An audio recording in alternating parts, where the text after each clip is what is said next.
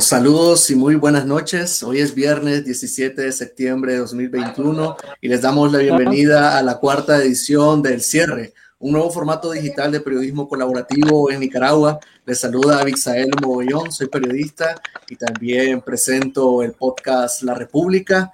Eh, me acompaña esta noche Juan Daniel Tremiño, periodista y codirector de Coyuntura. ¿Qué tal, Juan Daniel Tremiño? ¿Cómo estamos? Hola mi colega Abixael y hola a todo el staff de este programa, El Cierre, que alegre verles. Muchísimo gusto y este programa es muy, muy especial porque lo dedicamos a los 200 años de independencia, pero antes me gustaría eh, guardar un momento de luto porque no nos alcanza la indiferencia, el dolor de la pérdida de la madre de Max Jerez y quiero aprovechar también para saludar a mi mamá, a la mamá de todos los exiliados, a la madre de todos los presos políticos, a la madre de todos los que migran, porque el dolor que estamos experimentando no lo podemos explicar. Pero estoy muy contento de verle y de dar lo mejor que podemos desde donde estemos por nuestro país. Un abrazo. Así es, así es, son, son, son momentos difíciles que estamos viendo. Creo que ah, particularmente eh, este hecho pues nos ha tocado bastante cerca y pues eh, nuestra solidaridad con, con Matt Jerez y con su familia. Y pues tras eh, el regreso de su retiro y con más energías que nunca, también me acompaña Gerald Chávez, periodista y cofundador de Nicaragua Actual. ¿Qué tal, Gerald? ¿Cómo estás? Hola, ¿qué tal? ¿Cómo están, muchachos? Gracias a Alexa, también a Carlos que nos acompaña hoy. Saluda a todas las personas que están en sintonía con nosotros a esta hora. Eh, siempre es un gusto y ahora hablar un poco sobre lo que está pasando en Nicaragua y también de nuestras perspectivas en estos 200 años de ser independientes, pero de no tener libertad, justicia y democracia. Así es, como acabas de adelantar, Gerald nos acompaña en esta edición especial sobre el Bicentenario de Centroamérica, Alexa Zamora, miembro del Consejo Político de la Unidad Nacional Azul y Blanco. Es un gusto saludarte, Alexa, bienvenida al cierre. Eh, gracias a Bixael y al resto de los colegas por haberme invitado a este espacio, sobre todo para poder eh, discutir un poco sobre lo que yo llamo la ficción de la independencia, sobre todo en un contexto tan difícil como el que vivimos en Nicaragua. Eh, y también, pues, parte de, las excusas del caso de comentarles que mi internet en general hoy anda bien particular, así que si de repente me friso, pues, eh, ahí, pues, me disculpo. ya entiendo. Bueno, así, así, estamos aquí todos luchando contra el Internet, pero bueno, también contamos con la participación de Carlos Berrillo, él es miembro del Centro para la Cultura de Paz en Centroamérica. Es un gustazo saludarte, Carlos, ¿cómo estás?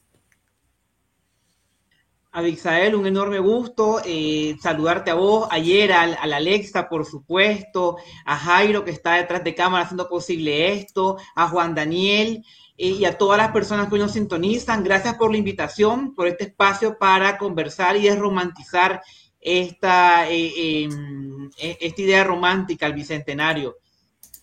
Bueno, dale, dale, bien, queda dicho, ya vamos a empezar a hablar de eso, pues como ya estamos adelantando, es una edición especial, vamos a conversar un poco sobre el Bicentenario de Centroamérica, vamos a analizar un poco los retos, avances y realidades que vive Nicaragua y la región y bueno, antes pues vamos a dar paso a una cápsula que tiene preparada ahí Jairo Videa y ya empezamos con la tertulia.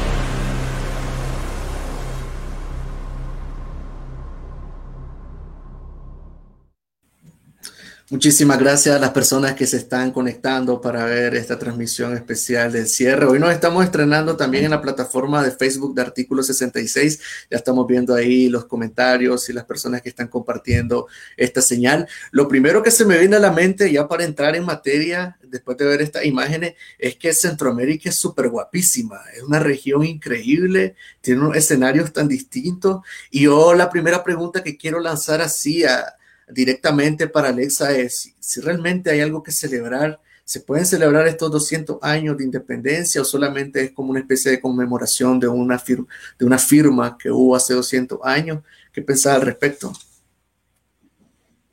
Sí, yo precisamente lo veo desde el punto de vista histórico, sí, es una conmemoración e incluso un recordatorio de todos aquellos retos pendientes a 200 años de esta firma del acta de independencia, pero pues que dista mucho de, de la realidad de América. Centroamérica es una región con una increíble potencialidad, eh, con una riqueza cultural y un potencial de desarrollo económico que se ha visto mermado pues por los intereses del narcotráfico, intereses geopolíticos, intereses de todo tipo, de las élites económicas también, ¿por qué no decirlo?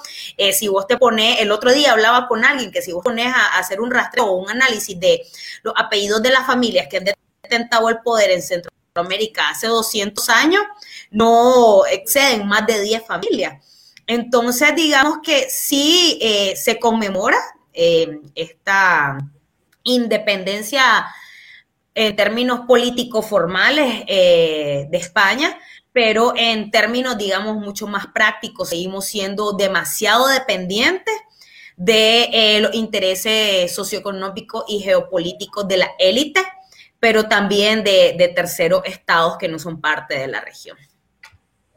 Carlos Daniel, ¿qué opinas al respecto? ¿Independencia realmente de España? ¿Independencia? Eh, tenemos ya con 200 años de, historia a partir de esa firma de independencia, ¿ya tenemos suficiente edad como para empezar a decir de que ya andamos solos o todavía nos tienen que andar de la mano? ¿Cómo, ves la situación?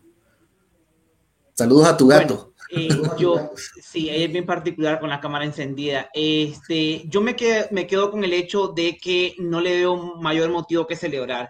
Es decir, si lo vemos desde lo histórico, institucional, lo que pasamos fue, pasamos de tener una monarquía a pasar a tener a una élite local, es decir, basta con leer el acta de independencia en, su primer párrafo, en su primer artículo, donde dicen de que eh, quienes están reunidos ahí eh, declaran la independencia antes de eh, sufrir las consecuencias de que el pueblo, el pueblo la declare. ¿Y quiénes estaban sentados ahí? Los terratenientes, la burguesía criolla, los ricos de la época y la iglesia. ¿Verdad? Es decir, eh, si partís de ahí, desde ese eh, precepto de que la declaran ellos en particular, antes que lo haga el pueblo, ¿verdad? Exigiendo que de verdad el yugo se les, se les quite, uno dice, no hay mucho que celebrar y lo que cambiaste fue únicamente de, de patrón. Decir, cambiaste al rey por los criollos que ya los tenías aquí que resultaron crueles. Crueles porque en 200 años lo que han venido es heredando esta finca que se llama Centroamérica y así la han administrado como una finca porque el pensamiento político de la élite no es em, más allá de tener un Estado funcional, un Estado democrático, es un Estado que sirva como su finca privada a la élite de turno, ¿no? Gerald Chávez tuvo, eh, no sé si llamarlo la suerte o, como verlo de, una manera distinta, de celebrar este bicentenario en el vecino país de Costa Rica, que a mi parecer es uno de los países que mejor está en todos los sentidos realmente eh, en la región. No sé, Gerald, cómo, cómo sentiste la celebración, qué pudiste ver diferente, qué te llamó la atención. Contanos cómo, cómo lo celebraron en Costa Rica. Fíjate que eh, para mí sí hay motivos de de conmemoración. Eh, creo que conocer la historia nos hace fuerte y nos hace a que podamos eh, buscar mejores cosas en cuanto a la libertad. Sabemos que en Nicaragua no se puede conmemorar por el tema de que existen presos políticos, de que medios de comunicación están confiscados, de que la oposición no puede participar en un proceso electoral como un derecho constitucional y que nosotros estamos en el exilio. Esta es muestra de que en Nicaragua no hay nada que conmemorar de estos 200 años. Obviamente Costa Rica sí tuvo mucho que celebrar. Eh, por doquier los costarricenses conmemoraron en la medida posible que les permitió la pandemia del COVID-19. Eh, el Estado conmemoró eh, por ejemplo, ese mismo día habían marimbas en algunas avenidas aquí en San José y estaban con, hasta con música nicaragüense, te cuento. Entonces, eh, escuchar eso y saber de que los, los costarricenses pudieran sacar su bandera azul, roja y blanca y decir que bueno que vivimos en Costa Rica, eso es gratificante. Obviamente da un poquito de envidia sabemos que Costa Rica no tiene, eh, no es perfecta. Pero hay algo para mí que se ha caracterizado Costa Rica es el respeto de los derechos humanos. Lo hemos, eh, que no es el, la Costa Rica eh, pulcra y todo, pero desde el momento que respetan los derechos humanos para mí es primordial. que reciben a refugiados, que reciben a personas que huyen y eso es un motivo de conmemoración. podría decir que Costa Rica, a pesar con todo lo, lo, malo que le puedan criticar, tiene a eso de bueno, que respeta los derechos humanos y eso para mí es fundamental. Eh, tiene mucho también por, y no voy a venir a criticar a Costa Rica, pero sé que eh, los, que hemos, los que estamos aquí, los que hemos vivido aquí, sabemos de que Costa Rica ha sido un país de puertas abiertas. Hay más de 84 mil solicitantes de refugio, más los nicaragüenses que, que han vivido aquí por por el tema económico. Entonces, eh, eh, y esto es gratificante. Lamentablemente lo conmemoramos desde Costa Rica, no lo hicimos desde Nicaragua. Eh, también hay muchos temas pendientes, pero creemos. Ah, bueno, te decía, Costa Rica también hizo uno de los espectáculos y que se ha visto en memes. No sé si lo vieron. Costa Rica, oh, Costa Rica hizo más de 500 drones Sí, sí. Hizo un espectáculo. Al estilo japonés. 500, drones lo utilizó para, para hacer un espectáculo, un homenaje a estos 200 años de la independencia y en Nicaragua se colocaba las letras del FSLN. Entonces, ¿a qué nivel estamos? Tan cerca de Costa Rica, de Nicaragua, pero tan lejos en un tema de... Eh, en un tema de derechos humanos. Y otra cosa, la, la antorcha de la libertad cuando la recorrieron en la avenida principal, la avenida segunda, fueron eh, personajes distinguidos, atletas que participaron en los Juegos Olímpicos, gente que ha aportado y que ha puesto en, alto el nombre de Costa Rica. Entonces sí vemos la independencia y el respeto y el lugar que se merecen las personas que aportan. Nicaragua tiene talentazo, tiene un montón de profesionales que han puesto el nombre de Nicaragua en alto y si no sos adepto al régimen, jamás vas a, pasar en ese lugar. O sos como chocolatito y ahí vas a estar en la tarima. Pero bueno, eh, son las dos. Pero así se, se conmemoró las calles, obviamente. Eh, yo sí me puse mi camisa ese día. Porque aparte también soy Nicaragua. Claro. Aparte soy Nicaragua. Entonces, apellido es Nicaragua. Entonces, sí es muy bonito. Creo que Costa Rica también ha ayudado a, a, formar a los nicaragüenses que se encuentran aquí en temas de educación y de buenas prácticas. Claro.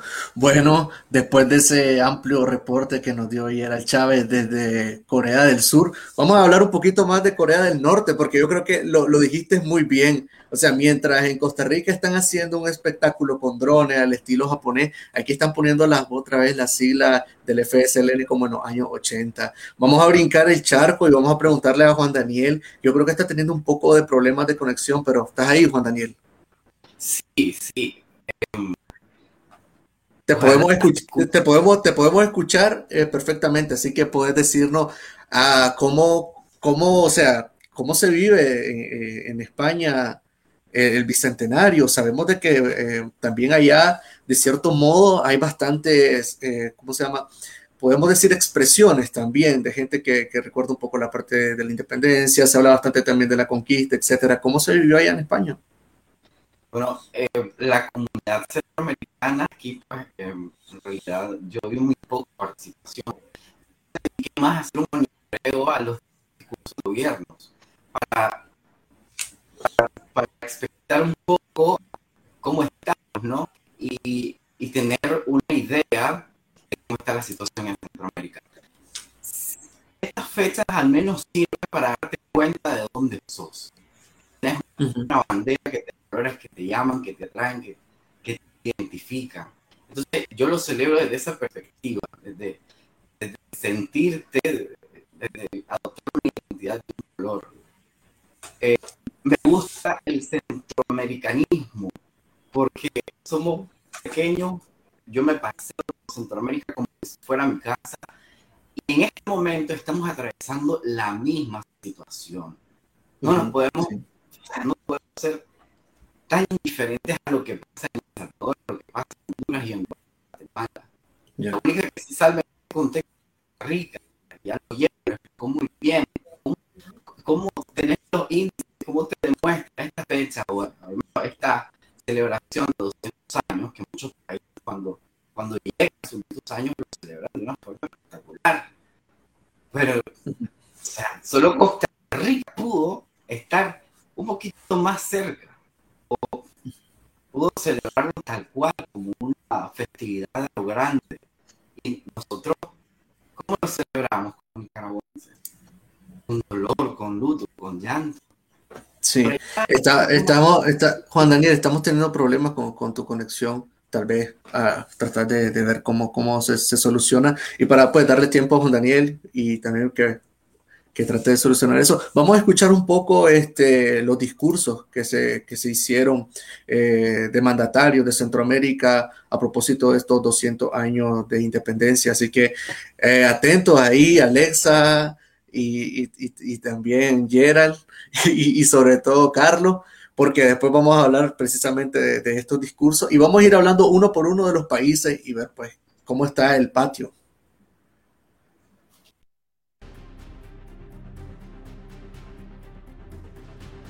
Tenemos cuando menos cuatro grandes retos como país, como nación y como sociedad.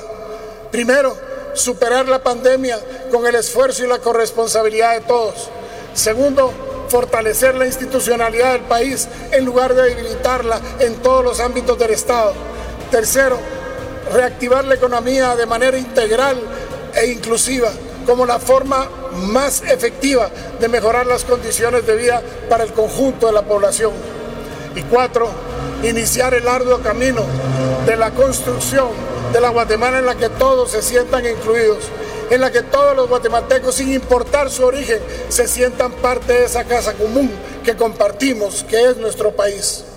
Son retos en los que podemos obtener resultados en el corto, mediano y largo plazo Solo sí y solo sí lo hacemos con determinación, abriendo nuestra mente, nuestro corazón, pensando en la Guatemala del futuro. Si no asumimos este compromiso de trabajar unidos de cara al futuro, vamos directos a la autodestrucción. Guatemala no resiste más confrontación. Vale más hoy tender puentes, espacios de comunicación, de debate y búsqueda de acercamientos de acuerdos. Estamos llamados todos a hacer lo que nos corresponde desde la oposición que, ocupemos, no importa cuál sea.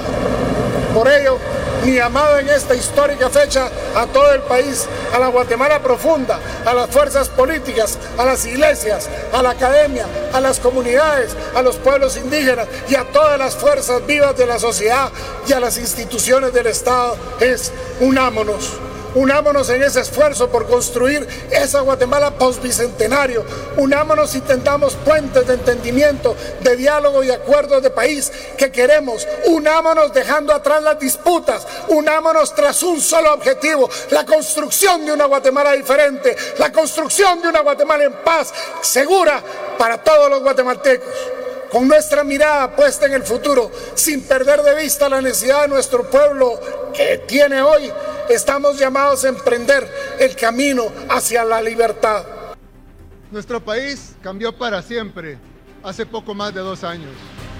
Y a pesar de que llevamos la mayoría de nuestra gestión combatiendo la pandemia, hemos dado grandes pasos para ser más independientes. Hemos empezado a saldar, deudas históricas que fueron promesas de campaña de gobiernos anteriores que durante décadas solo quedaron en palabras. Ayer, la nueva Asamblea Legislativa aprobó el voto en el exterior que había sido prometida a toda nuestra diáspora, para que después de tantos años ellos puedan participar en las decisiones de nuestro país. También esperamos que pronto aprueben la ley de agua para garantizar que nunca sea privatizada. Hoy les anuncio también que en 30 días presentaremos legislativa una reforma integral de pensiones para garantizar que todos los salvadoreños tengan una pensión digna y no como ahora que mucha gente está con pensiones de hambre entregadas por los gobiernos anteriores y auspiciadas por algunas grandes empresas y por algunos gobiernos extranjeros. Con ella garantizaremos que al fin los salvadoreños tengan, al menos en el rubro de las pensiones, lo que se merecen. Llámese el BID, llámese el Banco Mundial, llámese el mismo Fondo Monetario Internacional. ¿Cuántos organismos? Banco Europeo. A pesar de la diferencia que tenemos, se ha respetado, se ha respetado el principio de bueno, reconocer que Nicaragua ha utilizado eficientemente los recursos que ha recibido para construir carreteras, para construir hospitales, para construir escuelas, para construir viviendas, porque eso está a la vista. Ustedes, hermanos nicaragüenses, que se encuentran en diferentes puntos de nuestro país, lo saben perfectamente bien porque estamos hablando de lo que ustedes están viendo. Y todos los días están viendo cómo se inician nuevas obras, nuevas obras hospitalarias, nuevas escuelas, nuevas casas de la mujer.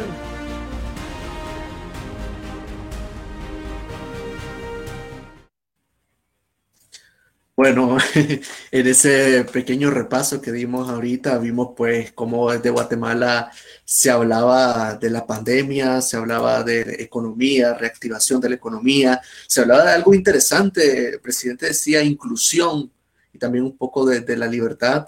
En cambio, Bukele hablaba ya no de 200 años, sino que desde hace dos años, o sea, yo, yo hablando de, de yo, eh, hablaba también de participación y, pues, y bueno, pues tiró sus, sus chinitas en contra del resto de partidos en El Salvador. Y pues Ortega, pues que, podíamos esperar de Ortega en una especie de ataque primero a los organismos internacionales, luego habla de eficiencia y habla de ver la realidad. Interesante eso, porque la realidad, yo no sé qué realidad es la que mira Ortega, y de nuevas obras. Así que pues ahí está servida la bandeja, podemos empezar Alexa, diciendo qué te parecieron estas tres intervenciones, que pues son como prácticamente las, diríamos, las del cono, del cono norte, más o menos, aunque nos faltó ahí Honduras.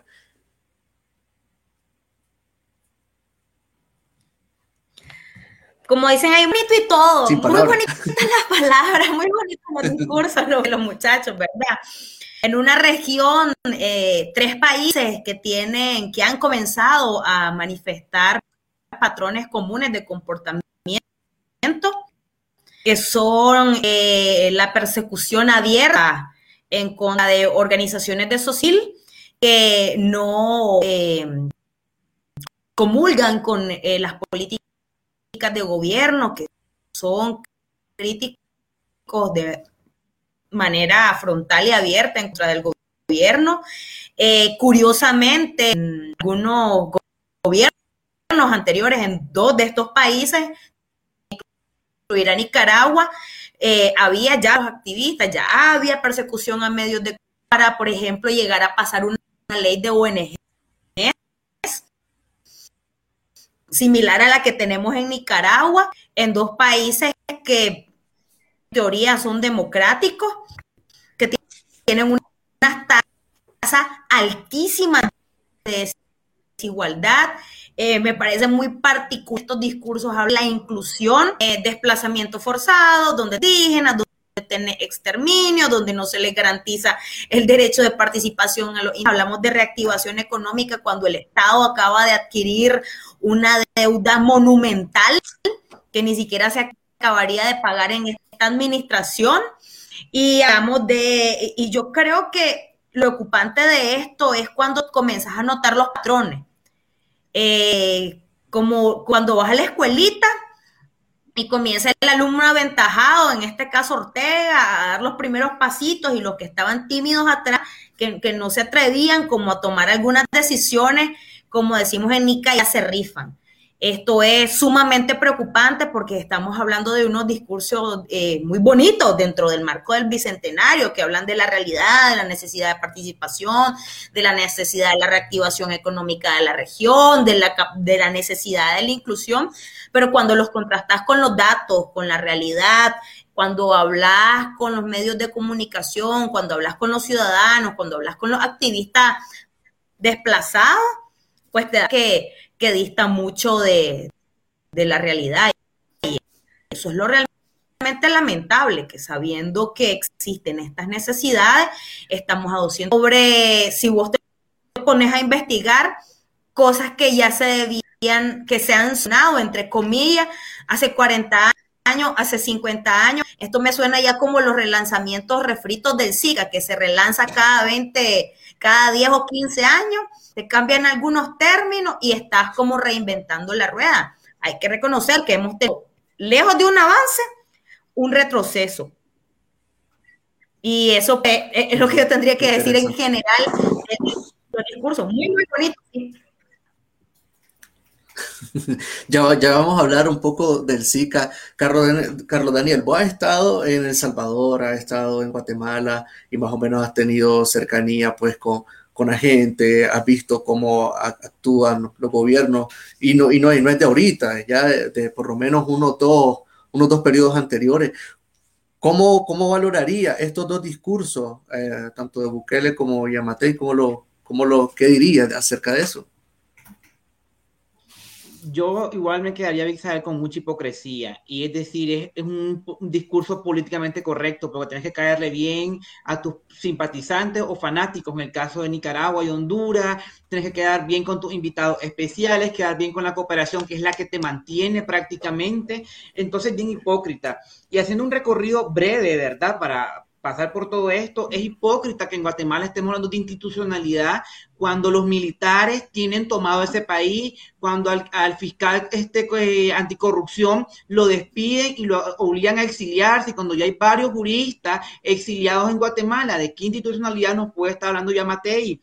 Eh, o qué inclusión, porque se ha vuelto una palabra bien banal, se ha banalizado la palabra inclusión cuando en Guatemala tenés que la mayor parte de, la, de su población es indígena y no ve a indígenas en, ministerios o no ve en, políticas públicas reales e integrales para la comunidad indígena. Entonces, de ¿cómo nos pueden decir que hablemos de inclusión si en 200 años no la hemos tenido? Ahora en El Salvador, y lo siento para quienes se enojen los buquelovers, o sea, no tengo la intención de caerles bien. Y aquí uno tiene que ser coherente porque la situación así lo demanda. no es posible andar pidiendo en Nicaragua un Bukele que nos gobierne cuando hace exactamente lo mismo que la, que la dictadura vulgar criolla en Nicaragua, cuando tiene una mayoría en la Asamblea Legislativa y puede remendar la constitución, quitar jueces, poner magistrados a su antojo. Eso es vulgar es vulgar porque no es democrático. Y si la sociedad centroamericana, sobre todo la nicaragüense, que está en este proceso tan clave, anda partiendo de la idea que ese es el, referente de liderazgo que tenemos, tenemos que revisarnos qué estamos haciendo, porque el proyecto de la Nicaragua, eh, la, la, Nicaragua libre o la Nicaragua democrática, se vuelve una utopía vulgar también, se vuelve únicamente algo discursivo que decimos, pero igual somos igual de tóxico que lo que estamos queriendo sacar en Nicaragua. ¿No? Entonces con El Salvador me quedaría con eso, porque además tenéis que eh, decir que como sos mayoría o como la mayoría del pueblo te respalda, entonces eso es una mirada eh, autoritaria de la democracia. Como somos eso es lo que dice la dictadura en Nicaragua, somos mayoría, hacemos lo que queremos, eso no es democracia. ¿no? Y el tema de la deuda con la memoria histórica de los indígenas en El Salvador, se hizo un blanqueamiento cultural y racial de mandar a exterminar prácticamente a los indígenas como en los años 20 o los años 30. De esa Centroamérica estamos hablando cuando incluso en el conflicto armado el, el actual presidente de El Salvador no quiere hablar sobre el mozonte sobre, sobre esa matanza, que son crímenes de lesa humanidad, porque en, la élite en Centroamérica le ha funcionado a la élite política ligarse con la élite económica y ligarse con la élite militar, que les asegura que estén ahí en el, en el, en el puesto, ¿verdad? Para evitar los golpes de Estado. él no quiere pedir disculpas sobre esa matanza cuando es el representante del Estado y dice que lo que la Comisión Interamericana de Derechos Humanos le manda a hacer no es vinculante porque él no, él no había ni nacido para esa época. Es que no se está hablando de él él es el representante del Estado que mandó a asesinar personas en el conflicto armado. Y también para ya ir cerrando, me quedaría con las dos dictaduras, ¿verdad? Porque yo lo personal catalogo como a Guatemala y El Salvador como eh, autoritario que es prácticamente una etapa previa a la dictadura. Y en Honduras tenés dictadura pura y dura. Ya decía yo que no me ibas a mencionar a, Orlandito aquí, dictadura de derecha. Por supuesto, tengo una obsesión con las dictaduras y no para derrocarlas, sino para que nos quede a las sociedades centroamericanas de el ejemplo de que, qué es lo que no tenemos que hacer. En el caso para derrocarlas tenemos a Víctor En Nicaragua, los los también se molesten, ¿verdad? Pero la intención es esa, no les vengo a caer bien soy defensor de derechos humanos y ante todo la coherencia con estos temas. Porque en Honduras, que te digan que como el gobierno de Honduras es de derecha, está bien. Y la de Nicaragua está mala porque es de izquierda. O sea, señores, esto son todos los derechos para todas las personas y en todos los lugares. En Honduras también asesinan activistas. Tenemos el caso de, de, Berta Cáceres, por ejemplo, que era una ambientalista defensora de derechos de las mujeres. La asesinaron vulgarmente. La clase política y la clase económica. Si eso no nos preocupa en Centroamérica, algo mal estamos pensando y algo mal estamos haciendo en nuestros proyectos de país o, de nación o lo que le quieran llamar. Y en Honduras también me quiero quedar con el hecho de que aquí ya, ya esas discusiones de izquierda o derecha ya están pasadas de moda, porque vos te encontrás, por ejemplo, a los Ortega Murillo, a todos sus sancionados, lavando dinero en el sistema bancario eh, hondureño a vista y paciencia de, la dictadura de, de Juan Orlando. Es decir, y eso no lo estoy diciendo solo de, de manera atrevida, es que hay investigaciones periodísticas que así han encontrado a Chico López de Al Alba haciendo negocio a, gran, eh, a Francachela con la dictadura en Honduras. O sea, para que comencemos también a cuestionarnos esas discusiones bien banales, que si sos de izquierda, sos bueno o malo, según donde te quieras posicionar. Y finalmente a Nicaragua, que eso yo le llamo una vulgar dictadura criolla vos escuchás el discurso del dictador lo que escuchás es alguien que es un dictador eh, criollo que, que, aspira a ser el virrey. O sea, en Nicaragua la hacienda se, se controla igual que en la colonia. Un virrey que nos estaba explicando el 15 de septiembre cuál es su modelo, su modelo eh, colonial en Nicaragua. O sea, y es triste ver cómo circulaba en redes sociales un video de comunidades indígenas cantando el himno nacional en Nicaragua en diferentes, en Misquito, en Ulua y, otra, y, otros idiomas ahí, pero vos decís, no podemos romantizar con ese video que se cante el himno de Nicaragua en Misquito, porque es ese mismo país que lo está asesinando a través del Estado de Nicaragua, que tiene un negocio con el sector privado de la ganadería en esa zona y los militares también tienen negocio en esa zona. Entonces, e-, ese mismo Estado, a través de la policía, del Estado, del partido y las instituciones que los asesinan, los persiguen, los exilian. Ahí están los misquitos exiliados en Honduras y nadie está hablando de ellos. Entonces, vas a celebrar un bicentenario de una manera tan hipócrita cuando solo Nicaragua tiene un montón de misquitos exiliados en Honduras y Honduras ya lo reconoció, cuando todavía seguimos matando a los indígenas. Y no estamos hablando de los españoles que, llegaron a América, estamos hablando de la actual dictadura en Nicaragua que sigue matando a esa gente y que, y que no es posible no hablarlo, porque en Nicaragua todo es el Pacífico y como todo lo vimos desde el Pacífico es como esa gente no existe. Esas cosas también son importantes. Ok, me encanta cuando los invitados del cierre se quedan a gusto. Ya vamos a volver a, El Salvador a hablar un poco también, que es un tema que bastante mueve a la gente aquí en Nicaragua, porque no sé, tienen, tienen cierto resquemor a que hagan críticas hacia Bukele. Gerald, ¿qué te pareció el discurso de Daniel Ortega? Fíjate que lo empecé a ver y no terminé. Porque creo que iba a hablar, iba a hablar de lo mismo. Creo que va a ser un momento para, hablar de la misma historia. Eh, tantas apariciones que ha tenido el dictador desde hace, desde hace unos, unos meses y continuas que lo que se debería de, de esperar es que haga buenas propuestas, tan siquiera para enfrentar el tema de la pandemia del COVID-19 o decir que van a comprar vacunas. Lo que ha pasado es que se han quedado esperando que les regalen vacunas y no han hecho nada por, no han tomado acciones, sino han promovido actividades que propagan el COVID-19. Entonces no lo vi. Empecé cuando este cuando habló el dictador, pero creo que se queda en lo mismo. Ortega, obviamente, ese discurso es un eh, discurso proselitista que ya inicia la campaña, ya lo había dicho, que van a continuar entregando chanchitas, vaquitas y todo eso. Son sus programas asistencialistas que al final no resuelven la vida de las personas, lo pueden resolver en un momento, pero son eh, programas que solo le van a solucionar un momento a, la gente. Y por eso es que se aprovecha de eso eh, es un programa más de campaña, así como lo hizo ayer con los buses, que el pueblo nicaragüense va a tener que pagar con los impuestos, eh, recibiendo los buses con banderas del Frente Sandinista, el partido terrorista,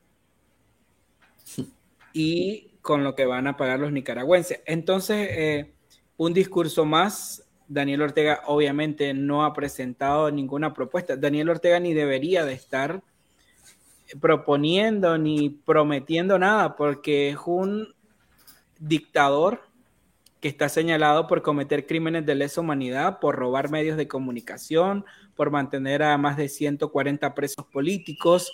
Entonces, Ortega ni debería estar, lamentablemente estamos en un país gobernado por sancionados, por violadores de derechos humanos.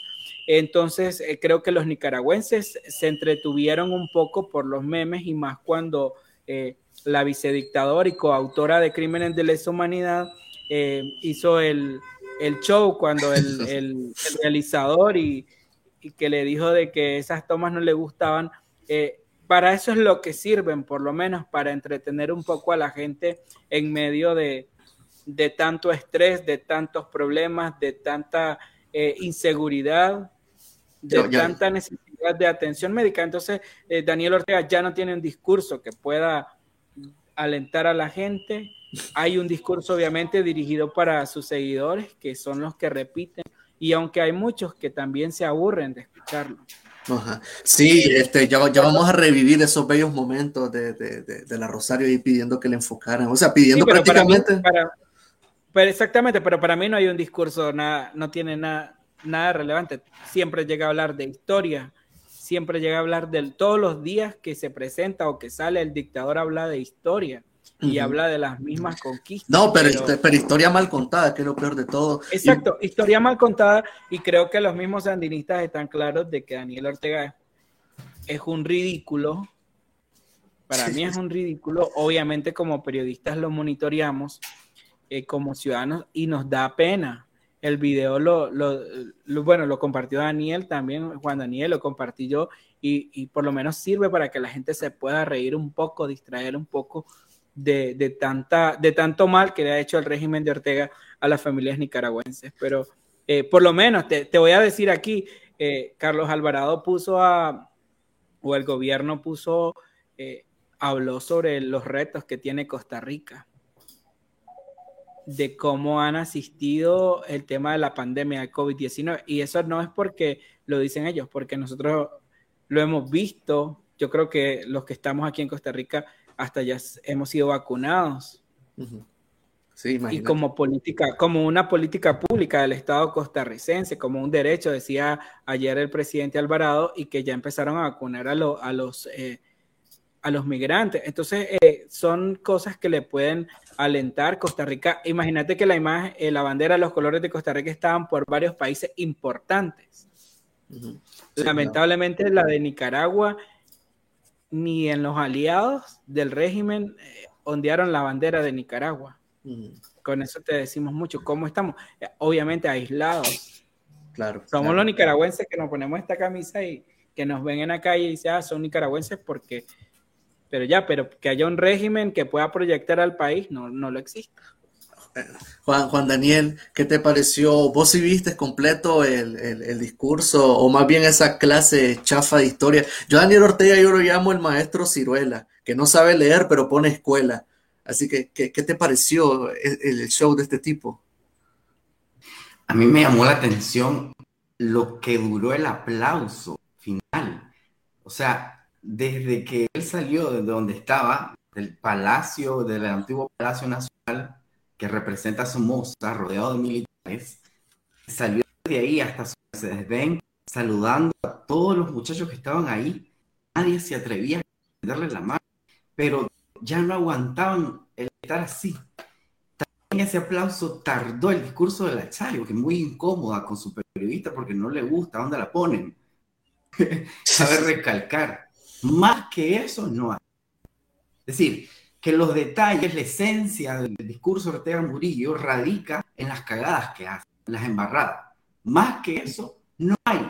Sin embargo, en América estamos, yo estoy tan, tan satisfecho de escuchar a Carlos Ríos, porque si hay alguien que se ha extendido de punta a punta a Centroamérica, si hay alguien que conoce, que te puede hablar de lo que es el SICA, es la Alexa, y nos pueden una esencia, y lo están haciendo aquí en el cierre, de cómo está la realidad centroamericana. El discurso que a mí más me preocupó fue el de Nayib Bukele. Honestamente, yo estoy muy preocupado por mis hermanos de El Salvador. Porque, o sea, lo primero que hace un dictador es negar que hay una dictadura, pero la nombra, lo, lo dice tal cual, y están hechos demostrándolo. Como una dictadura heredada, porque lo que estaba pasando ahí en el Estadio Nacional era como un traspaso de mando prácticamente en allí Bukele, del, del, presidente Juan Orlando a Papi a la Orden, que es el próximo en la lista, el que Eso prácticamente está consumado. Y en Nicaragua, pues, ahí está. que más que eso no tiene que ofrecer. Eh, pero, ¿qué queda por hacer? ¿Qué es lo que sigue? ¿Qué es lo que yo estoy más inquieto por saber? ¿Qué partir de ahora. Y algo que sí me gustaría destacar es que, y me permito romantizar el video de lo, del, del, himno nacional en Miskitu, porque yo no he tenido la oportunidad de verlo, honestamente. Eso es parte invisible, lo que se sabe de, de estas personas, de estas comunidades, es, son las noticias, son esos relatos trágicos, trágicos, trágicos, trágicos, todos, pero hay una imagen que te está diciendo quiénes son, cómo son y qué es lo que hacen, que no todos tenemos la oportunidad de ver. Por eso es que lo romantizamos también. Pero ese es mi aporte. Ok, ok, ahorita que mencionaron, ya, ya van dos veces que van mencionando este famoso video de, este, de estas personas cantando el himno nacional. Este, vamos a verlo. O sea, gracias a la magia del directo de nuestro Manos Tijeras que está ahí detrás, Jairo Video, vamos a poder ver este video. Así que adelante, observemos el famoso video.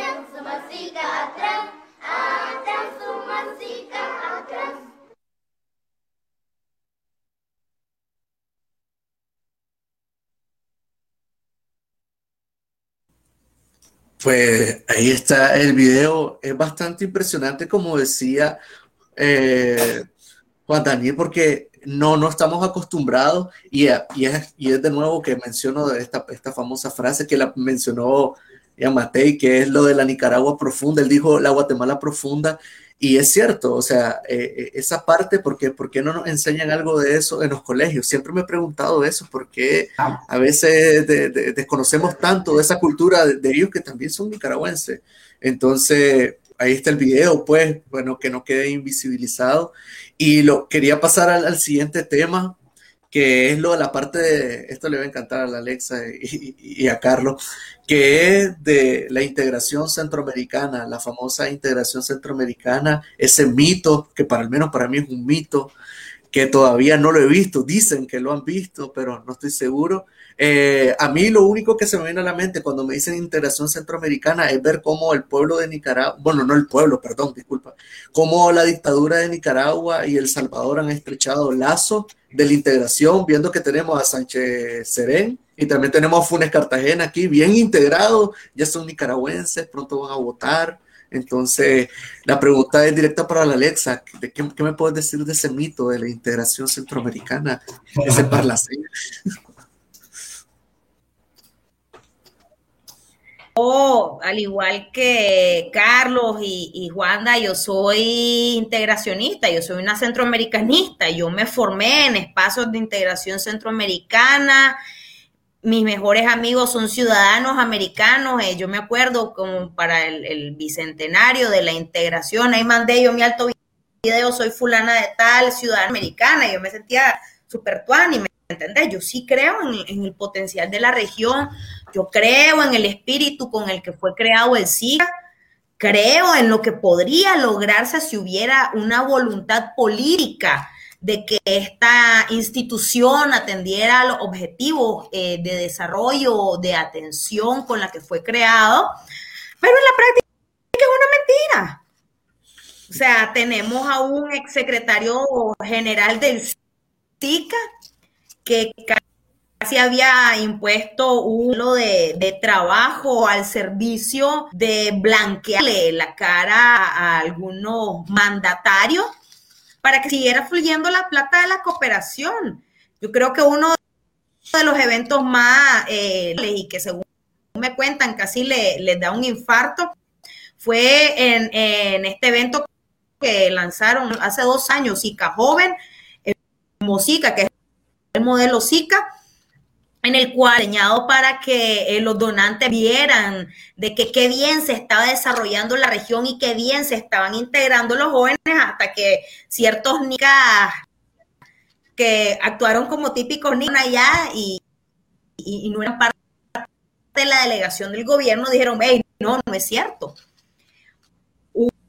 una Centroamérica, un sistema de integración que tiene el Tratado de Seguridad Democrática, habla de cómo debe actuarse en términos de seguridad cuando un Estado ejerce violencia o ejerce uso de la fuerza desmedida en contra de los parámetros internacionales en materia, en contra de civil desarmada y que lo único tuvimos una triste declaración en Dominicana en 2018 sobre el tema de Nicaragua en términos muy generales, donde en las reuniones de Estado no se ha querido hablar el tema de las migraciones. Estamos hablando de más de 80 mil de 80 nicaragüenses migrando en la región y no solo en Costa Rica, en Costa Rica son, 80 mil, pero hay gente que se ha ido a El Salvador, la gente eh, hace uso del Triángulo Norte como ruta de paso.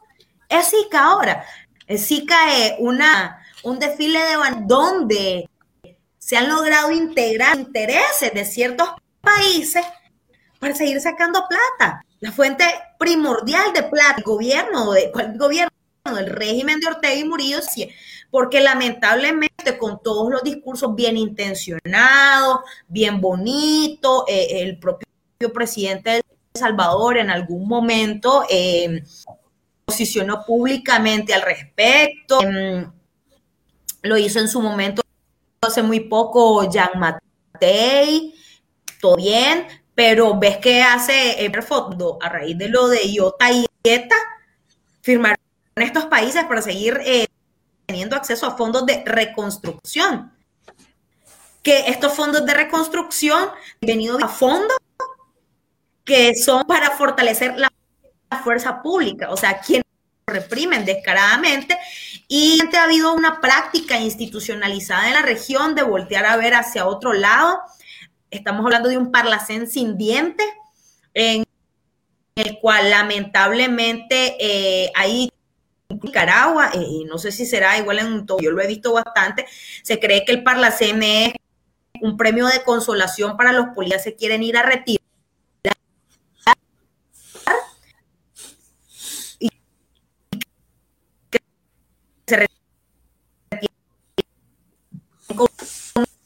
Bueno, estamos teniendo un poco de, interferencia con tu con tu sonido, Alexa. Uh, tiene. Eh, ok, ya, mejor. Y pues. Va, segundo. Sí, no, nada, seguimos teniendo pues algunos problemas ahí, seguramente. Pero me gustaría aportar algo a lo que dijo Alexa antes de pasar la palabra acá. Que yo creo que si el integracionismo se pone en práctica, bueno, el integracionismo se pone en práctica, los gobiernos lo están haciendo a su manera, para lo malo. Nosotros lo estamos haciendo, yo lo practico, por ejemplo, porque tengo amigos en toda la región que son mi familia también, y que me gusta desplazarme por la región como si fuera mi casa. Entonces, de esa forma yo hago práctica del integracionismo, pero los regímenes también, ¿cómo? Están tan de acuerdo, aunque, aunque no compartan las ideologías, están tan de acuerdo en la práctica, Juan Orlando con Ortega, en, en la misma sintonía de, Nayib Bukele con la copia barata de la pseudo dictadura nicaragüense y con Guatemala que, que ya no soporta ese, ese, ese, ese estilo de, de, gobierno. Pero sí estamos haciendo práctica, yo creo, del integracionismo.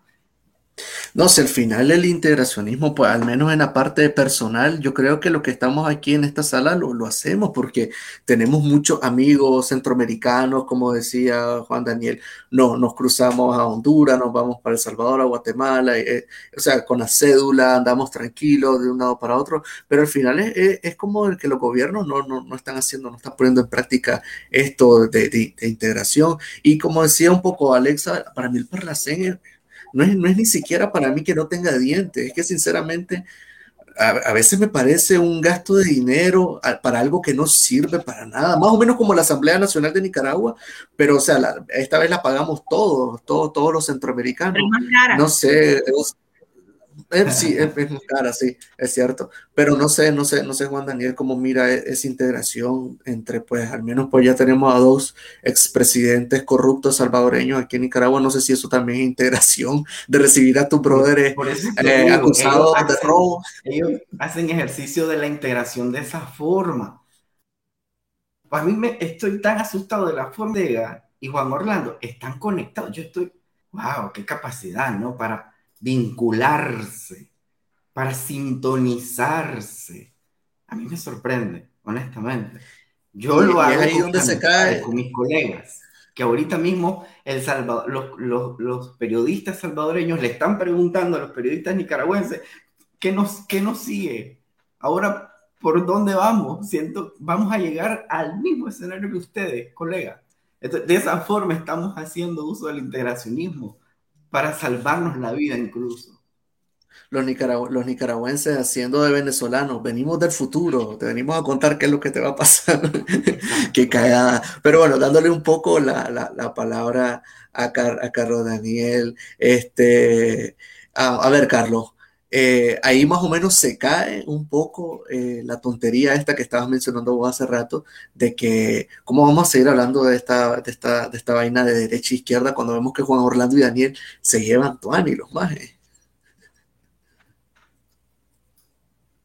Sí, yo me quiero quedar con el hecho de volver al Génesis, ¿verdad? Que así como hablamos del Bicentenario como una reunión de las élites, lo mismo pasó con el SICA, ¿verdad? Es decir, las élites en la región llegaron a la, así, simplista, la conclusión de que dejar de pelearnos porque ya es insostenible esta guerra de un montón de tiempo y comenzaron a darse cuenta que parte de los conflictos armados entre los países implicaba demandas ciudadanas legítimas como el mínimo asunto de democratizar para que el Estado te deje de matar.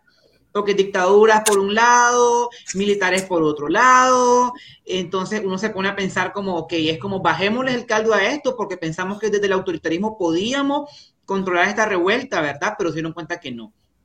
Y ahora, el, cuando nace el Zika sí tenía muy bonitas intenciones, porque el contexto así los había acorralado, ¿verdad? Y para mí es fuerte leer este, los acuerdos de paz de Esquipula, específicamente los del 87, que son una cláusula donde se la dedica, el preámbulo, donde nos dedican a las generaciones venideras estos acuerdos de paz y nuestro anhelo de justicia social, democracia y un mundo mejor. O sea, yo a mis 30 años, ¿verdad? Que soy del 91 y los acuerdos son del 87, ¿verdad? Y el SICA se institucionaliza en el 90, 91. Me siento defraudado cuando leo esos acuerdos de paz de Esquipula. No me representan. No, me siento robado literalmente. Y ahí retomo la frase eh, famosa de, de la máxima líder, que esto es un chorizo es que funcionó así. En su momento, el Génesis permitió romantizar y aspirar a una región donde se institucionalizara la democracia, donde existieran instituciones eh, conjuntas o colectivas de los países para darle salida a todos sus problemas. Pero cuando vos te vas a ver qué ha pasado después de 35 años que se, celebra del, del, del de los acuerdos de paz, no hay nada, eso es vacío, lo que tenés una región que tiene muchas características que acorralaron a esos conflictos armados, tienen muchas características que le dieron nacimiento al SICA. Y vos decís, si tenés una institución de 35 años muy bien financiada por la Unión Europea, principalmente por España, ¿verdad? Que les encanta dejar dinero ahí. Vos te puedes decir, en 35 años vos deberías de tener un sistema de integración sólido, robusto, que le diera atención a la crisis migratoria regional, intrarregional, perdón, y extrarregional de, de, los, de los africanos que se vienen y la gente que viene desde Sudamérica. Una región que pudiera ser capaz de tener un parlamento centroamericano vinculante, de tener, de generar leyes regionales que beneficien a la gente. El sistema se comenzó a convertir en lo mismo que fue la ODECA en su momento, en la reunión de las élites empresariales para hacer negocios puro y duro nuevamente se volvió a banalizar, o sea, si, como si no fueran suficientes los acuerdos de paz que le dieron nacimiento al SICA para poner un sello de impunidad y de silencio a esa matanza de parte del Estado, eh, no es posible que ahora, 35 años después, tengas lo mismo. Dos dictaduras, dos en proceso, un montón de centroamericanos que valemos X en la región, es decir, ni el CA4 eh, han, podido darle un uso eh, adecuado, que era una mínima propuesta de movilidad de las personas en la región con solo tu cédula. Ahora Honduras te pide registrarte, Nicaragua te pide registrarte, El Salvador te pide otro montón de trámites. Es que la integración se ha diseñado para la élite. Y ahí tenés, si vos te vas a la CIECA, es el pilar de la integración centroamericana que mejor funciona. Un banco, un banco centroamericano que está con una calificación internacional de primer nivel, que mueve un montón de plata en la cooperación para los países, una, una secretaría económica eh, promoviendo leyes y, la unión aduanera, es que es para la élite. Y si vos lo comparás con el pilar social, que es la CISCA, que tiene su sede en Panamá, por cierto, lo que te das cuenta es que nadie quiere hablar de lo, del tema de la vulnerabilidad ante desastres naturales, o nadie quiere hablar del tema de deporte, que está abarcado ahí, nadie quiere hablar de, mm, de temas, temas migratorios, del tema de la empleabilidad de las personas jóvenes, que somos un montón de personas jóvenes en esta región y que vos te das cuenta, a mí me ha tocado recibir aquí en Costa Rica amigos centroamericanos del Salvador perdón, de Honduras y de Guatemala exiliándose, ¿verdad? lo que pasa es que no se habla el por mayor, pero hay gente exiliándose. Yo creo que la mejor muestra de integración es poder yo decirle a este compañero o compañera de Honduras Guatemala, sabes que te recibo en mi casa mientras te acomodas porque lo que importa es tu vida, para que no te maten, o sea, aquí soy bienvenido, aquí mi casa es de puertas abiertas, me explico. Esa es una integración verdadera pero si no, bueno, la otra integración verdadera es la que le ha funcionado a esta em, Federación Centroamericana de... Em, eh, centroamericana de, empresas privadas, de cámaras empresariales. Ellos están felices a cómo el sistema está diseñado. Y no, para la gente a veces en los que comienza a decir, o sos comunista, estás en contra de la empresa privada, es que hay una realidad que existe y es latente. O sea, el poder que tiene la élite económica en la región impacta mucho en la vida de las personas, en los de a pie, el montón de gente que se está yendo de Honduras, de Guatemala y de El Salvador, las caravanas migrantes hacia, hacia Estados Unidos. Es en esa gente donde impacta la corrupción que tienen con las dictaduras, por ejemplo. Y, claro, también hay que mencionar a, la cantidad gigante de nicaragüenses. Ya, ya dentro de poco, sí, ya prácticamente yo ya me atrevería a hablar también de caravanas nicaragüenses que son a cuenta gotas. Por ejemplo, en el Guasable, la última vez que estuve hace como tres meses quizás, era impresionante la cantidad, le llaman excursiones. Y son los famosos esos ticabuses grandes de, de otras empresas y pues van llenos de, nicaragüenses que supuestamente van a excursiones a, Guatemala, pero en realidad van buscando cómo cruzar hacia Estados Unidos y pues escuchando un poco todos los problemas y toda esa integración mala, este, o sea, mala integración que, más bien solo es de los poderosos, de las cámaras empresariales, etcétera, etcétera, la verdad es que dan ganas de pegar el grito, aquel famoso de, de, no, no, inventado en redes sociales, sáquenme de Centroamérica, algo así, ya no es de Latinoamérica, sino de, Centroamérica. Y pues eh, vamos a cerrar un poco el, el debate hablando un poco de, esto, de los retos que tiene cada país, y podemos ir mencionando los que nosotros consideramos que son los retos de cada país, y dejemos el plato fuerte para hablar un poco de Nicaragua.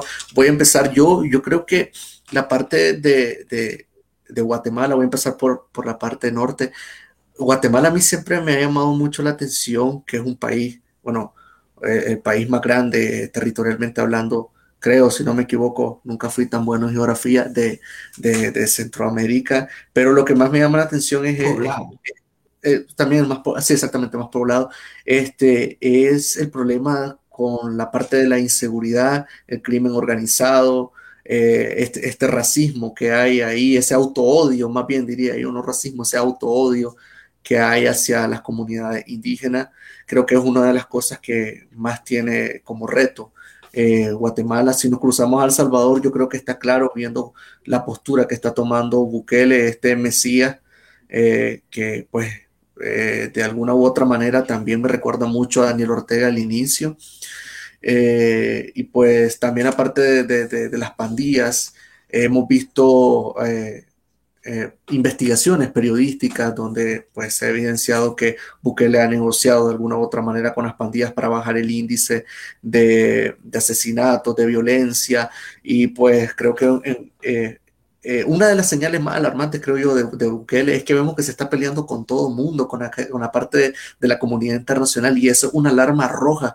Cuando viene un tipo y empieza a decir, a señalar el enemigo exterior, esos son nuestros enemigos, esos son los que nos quieren fregar, yo trato de hacer bien, eso esos son síntomas ya de dictadura. Al menos todos los breaks se dispararon, Alexander, todos los breaks. Sí, todos los sí, sí, es que lo, lo, lo, estamos viendo. Y cruzándonos rápidamente a Honduras, pues la pobreza. Sinceramente, yo creo que en Nicaragua y Honduras estamos taco a taco en eso y vemos eso, las caravanas de hondureños saliendo hacia Estados Unidos. Yo creo que es bastante dramático.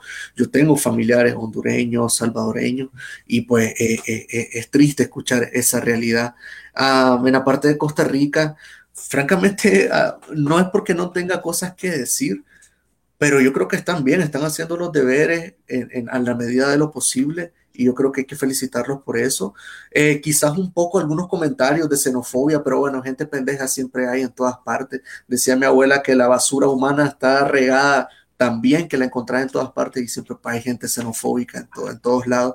Pero bueno, ahí, están acogiendo a, a, nicaragüenses, ahí están vacunando a los migrantes, respetan los derechos humanos, etcétera, etcétera, y pues están catalogados como uno de los mejores países para vivir. Y no lo digo yo, lo dicen los rankings internacionales, y pues qué bueno hay que seguir ese ejemplo de, Corea del Sur. Y para terminar con Corea del Norte, y no sé ni siquiera cómo, cómo iniciar los problemas, solamente voy a decir de Nicaragua, el, problema es Daniel Ortega y Rosario Murillo. Así de simple. Así que le cedo la palabra a Alexa, que me diga más o menos rapidito cuáles son los retos que mira del resto de países centroamericanos y termine con Nicaragua.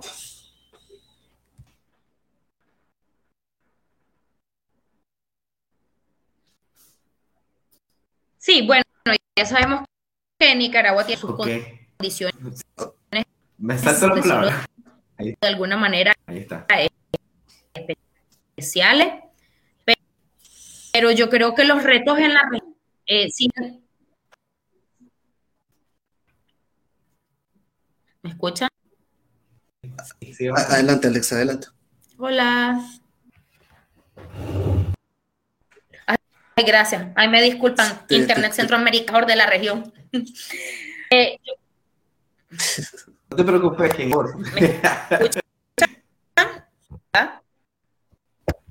Adelante, Alexa, adelante, te escuchamos. Mm. Sí. mira, yo creo que los retos siguen siendo los mismos, casi que hace 50 años. Igualdad, una profunda igualdad entre las diferentes eh, regiones, también las regiones al interno de, de los diferentes estados, inclusive habiendo comunidades históricamente excluidas, comunidades indígenas, la comunidad afrodescendiente, la comunidad está en el casco urbano de, de los estados. Eh, siguen siendo políticas de élite, la el tema de género también es bastante impactante con respecto a este problema que hay, eh, inclusión y eso no lo digo yo, pues lo dice eh, de Estado de la región que se periódicamente. Pero eh, uno que yo creo que nos debe generar muchísima alarma es el retroceso de la democracia en la región, de cosas que ya han por sentadas, que ya estaban nacionalizadas. Eh, lamentablemente eh, han venido, digamos, perdiendo ese estado político que nosotros percibíamos. Eh, los manoseos de las constituciones, la persecución activista, la falta de independencia o el retroceso en la independencia entre los poderes, yo creo que se suman a los diferentes retos que en este momento estamos dando en la región y que se anexan a estos retos no superados que venimos cargando hace 50 años en la región centroamericana. Perfecto. Carlos. Adelante, Carlos. Gracias, equipo. Eh, yo me quedaría con la, preocupación de cómo Centroamérica ha retrocedido en sus democracias, ¿no? Democracias muy jóvenes eh, que se comienzan a replantear con los acuerdos de paz, ¿verdad? Es como hagámoslo diferente. Yo creo que uno de los principales retos en Centroamérica es recuperar la institucionalidad. Recuperar esa institucionalidad también pasa por otro reto, que son los pactos nacionales, los proyectos países a lo interno, un proyecto de país que sean inclusivos, donde estén todas y todos, donde quepan todos los cuerpos, indígenas, homosexuales, feministas, mujeres, trans, todo.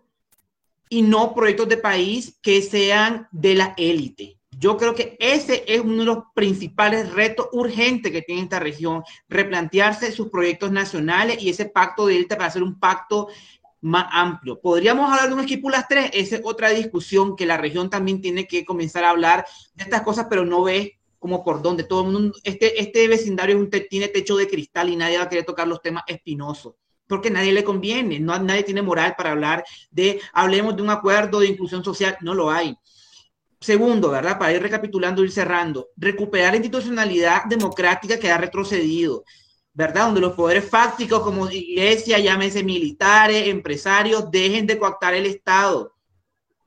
Tercero, eh, yo creo que asumir una agenda regional de los principales problemas, porque aquí los problemas en la región no solo afectan a un país, las caravanas migrantes afectan toda Centroamérica al menos en el Triángulo Norte, cuando va al norte, ¿verdad? Y el principal flujo de personas sigue siendo eh, de nicaragüense a Costa Rica por un montón de cosas, desde lo económico para buscar dignidad que te ha arrebatado el Estado o únicamente salvar tu vida, ¿verdad? Y darle, darle, creo yo, em, beligerancia a toda esta institucionalidad que se ha construido.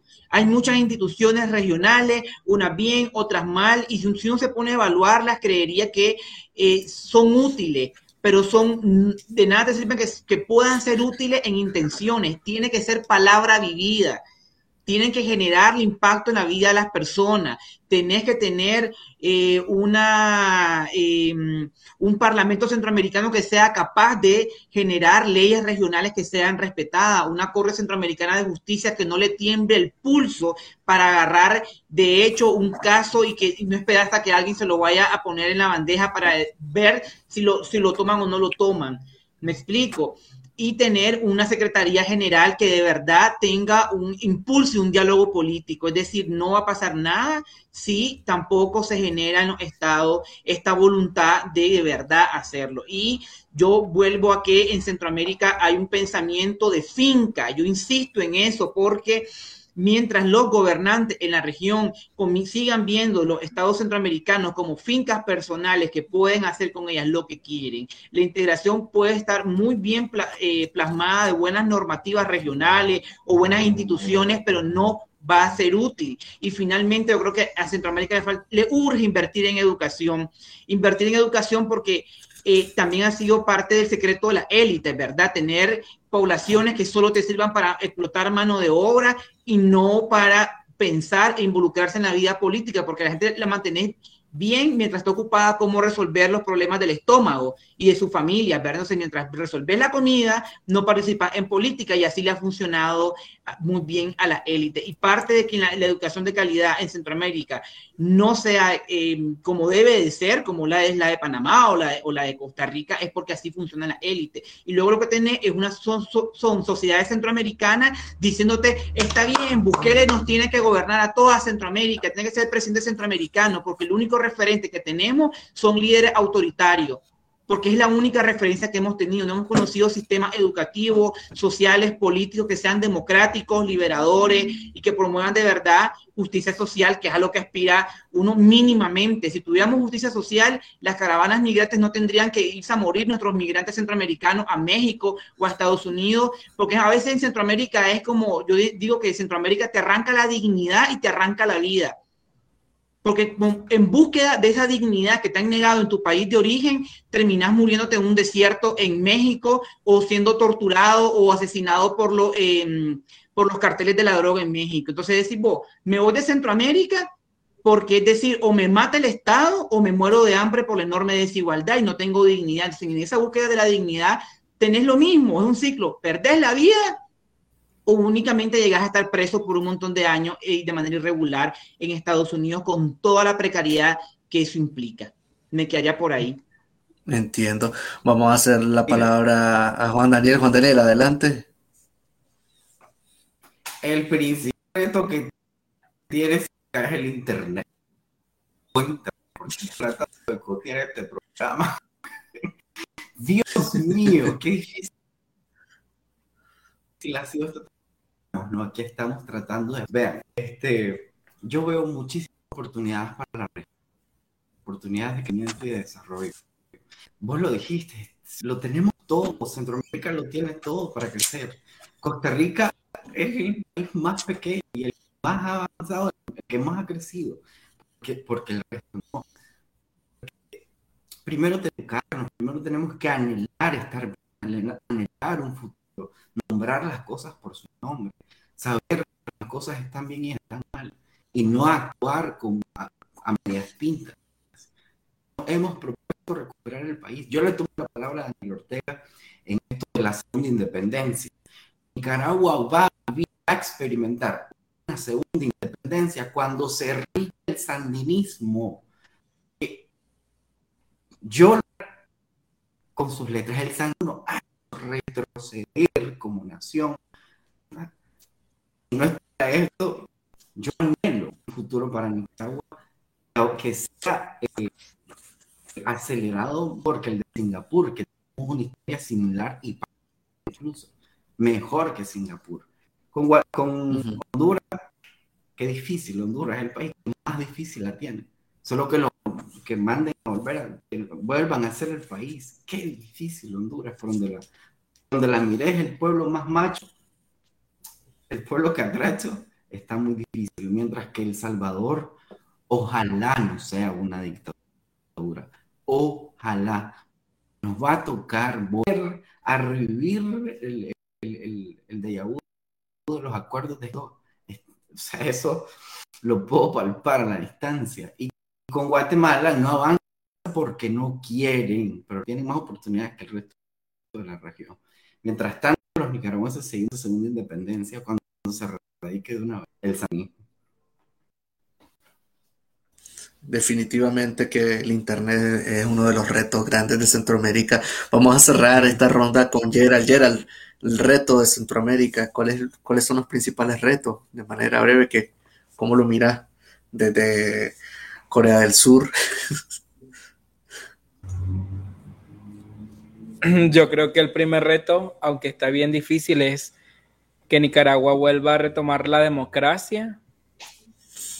Por lo menos tenemos un país que es Costa Rica que, que respeta los derechos humanos, que, que se puede llamar al presidente, sentarlo en la Asamblea Legislativa y pedirle cuentas. Entonces creo que el reto es que para los nicaragüenses es la unión, iniciando desde Costa Rica. La unidad, que hay una desunión brutal y yo lo publicaba un día esto en el Twitter, la manifestación del, domingo, aparte pues de los acontecimientos de ataques contra opositores o hechos que se han registrado, eh, pues varias actividades no, no, participan o cuando participan unos convocan a una, otros convocan a otra, entonces creo que están igual que Nicaragua y aquí estamos esperando a la Kitty a que aparezca y que dé una conferencia de prensa. Ese es uno de los grandes retos, creo. Supuestamente se venía a reunir con los exiliados y todo ese rollo, pero aquí estamos esperándola. ¿De quién me está? ¿De quién para una conferencia de prensa. Para hacerle preguntas.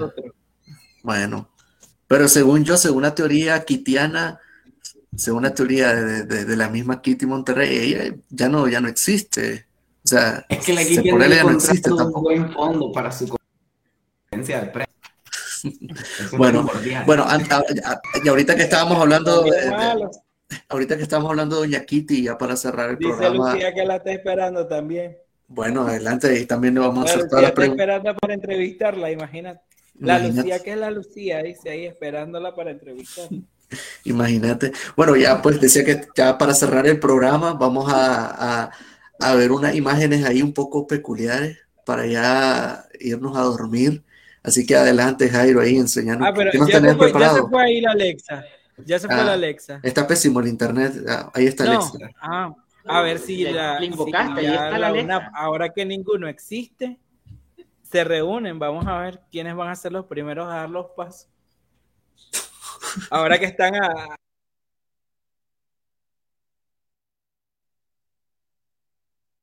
Muchas gracias. Gracias. Me ponen ustedes en los lugares que no me gustan. No, ojalá que se vea bien el fondo, porque van a empezar a levantar. Buenas, buenas noches. 200 años. Y parece que no es nada. Y es tanto. 200 y 500 y la vida entera luchando con amor por esta patria nuestra, por estas tierras sagradas, por estas familias sagradas también, por todo lo que somos y todo lo que queremos ser en unidad y buena voluntad. 15 de septiembre y es Centroamérica entera que celebra no solo la primera independencia, sino camino de unidad y esperanza para crear futuro, porque es unidos que creamos futuro en cada país y en Centroamérica.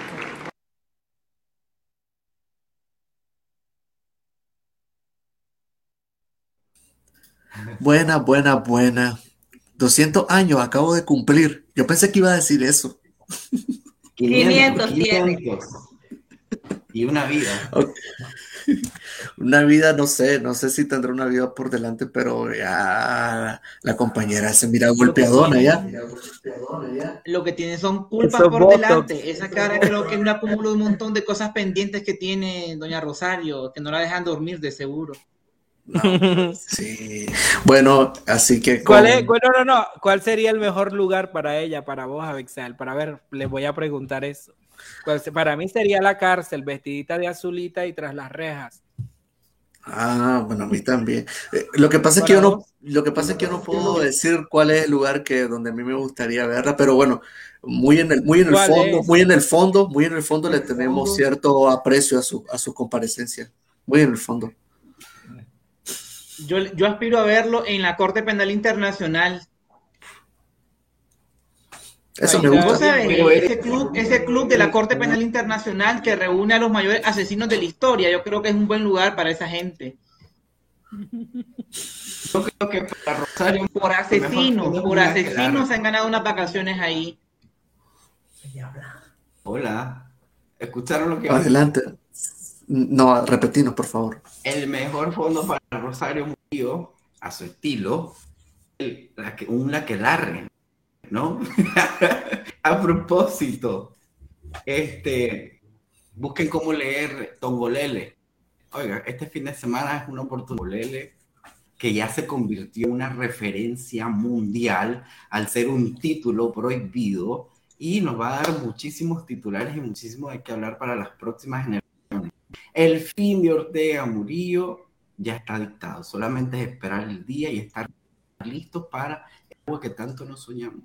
Yo estoy segurísimo de eso y nadie me saca de ahí. Alexa, ¿dónde es el mejor lugar para poner a la Rosario? Me la pone difícil. Yo creo que no sería correcto que me gustaría verla. Pero sí creo que más allá de, la CPI o vestida de azul, yo, yo quisiera verla enfrentar a, a, las madres de las víctimas, quisiera verla delante de las madres de las víctimas, escuchando y tragándose todo lo que le ha hecho al país, pero todo también lo que le ha hecho a esta familia, eh, recordando el, lo que sucedió hoy con la mamá de Max, ese tipo de, acciones no tienen nombre, no tienen perdón y es muy fácil verlas desde las alturas y desde la burbuja en la que vive, pero cuando te toquen enfrentarte a lo que hiciste, yo creo que eso tiene un impacto y ese es el impacto que esa señora se merece. Así es, así es, bien dicho. Y bueno, pues no me queda más que agradecer a las personas que hoy estuvieron conectadas en el cierre. Gracias por los comentarios, por estar ahí compartiendo. Y pues solamente pues agradecerle a Alexa, a Carlos también por estar hoy aquí.